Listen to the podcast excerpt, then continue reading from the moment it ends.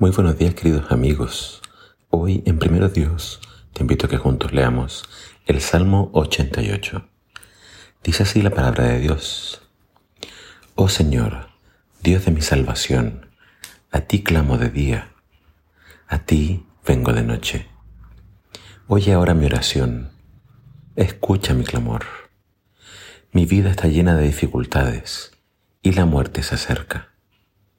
Estoy como muerto como un hombre vigoroso al que no le quedan fuerzas. Me han dejado entre los muertos y estoy tendido como un cadáver en la tumba. Soy olvidado, estoy separado de tu cuidado. Me arrojaste a la fosa más honda, a las profundidades más oscuras. Tu ira me oprime, con una ola tras otra me has cercado. Alejaste a mis amigos, al hacerme repulsivo para ellos. Estoy atrapado y no hay forma de escapar. Los ojos se me cegaron de tantas lágrimas. Cada día suplico tu ayuda, oh Señor. Levanto a ti mis manos para pedir misericordia. ¿Acaso tus obras maravillosas sirven de algo a los muertos? ¿Se levantan ellos y te alaban?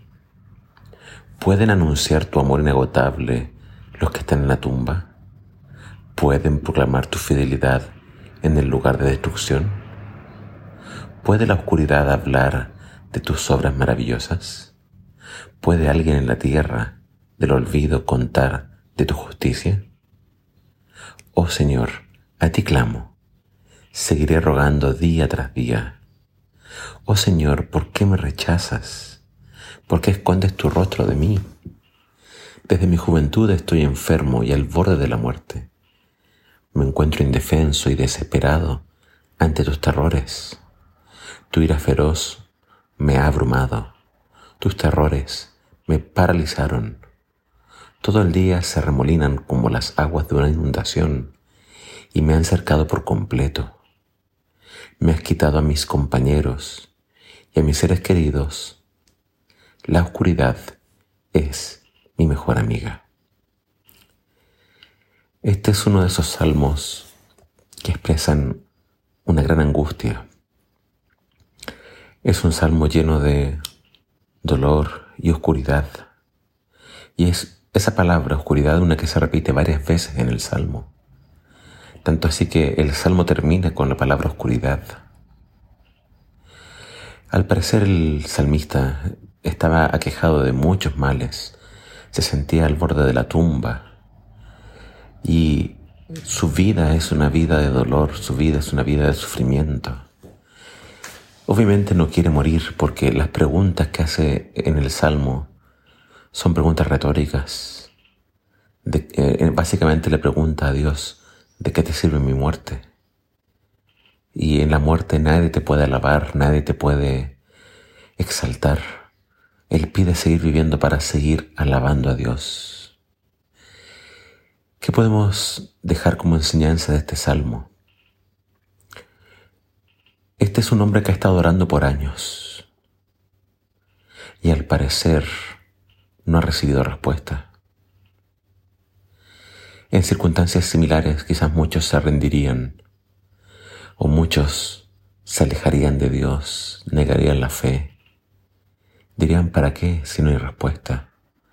Pero este salmista no deja de orar. Aunque está rodeado de tinieblas, aunque está rodeado de oscuridad, aunque pareciera que hay una depresión muy severa, aunque hay oscuridad por dentro y por fuera, Él no deja de clamar a Dios.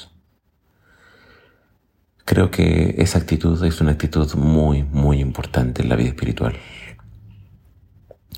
Porque cuando no hay respuestas, cuando no se entiende por qué pasan las cosas, cuando todo pareciera ir de mal en peor, la actitud nuestra debe ser seguir confiando en Dios, seguir clamando. Si tengo eh, dificultades, angustias, lo que sea, se las debo contar a Dios.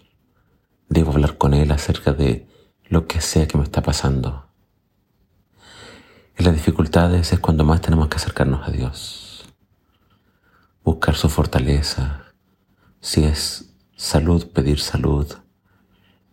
Lo que sea que estemos enfrentando, tenemos que hacerlo con Dios. Esa es la lección que nos deja este salmo de Eman el Israelita. Confiar en Dios aun cuando todo vaya mal. Apoyarnos en Él aun cuando no tengamos una respuesta.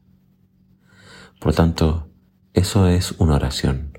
Es buscar a Dios en las buenas y en las malas.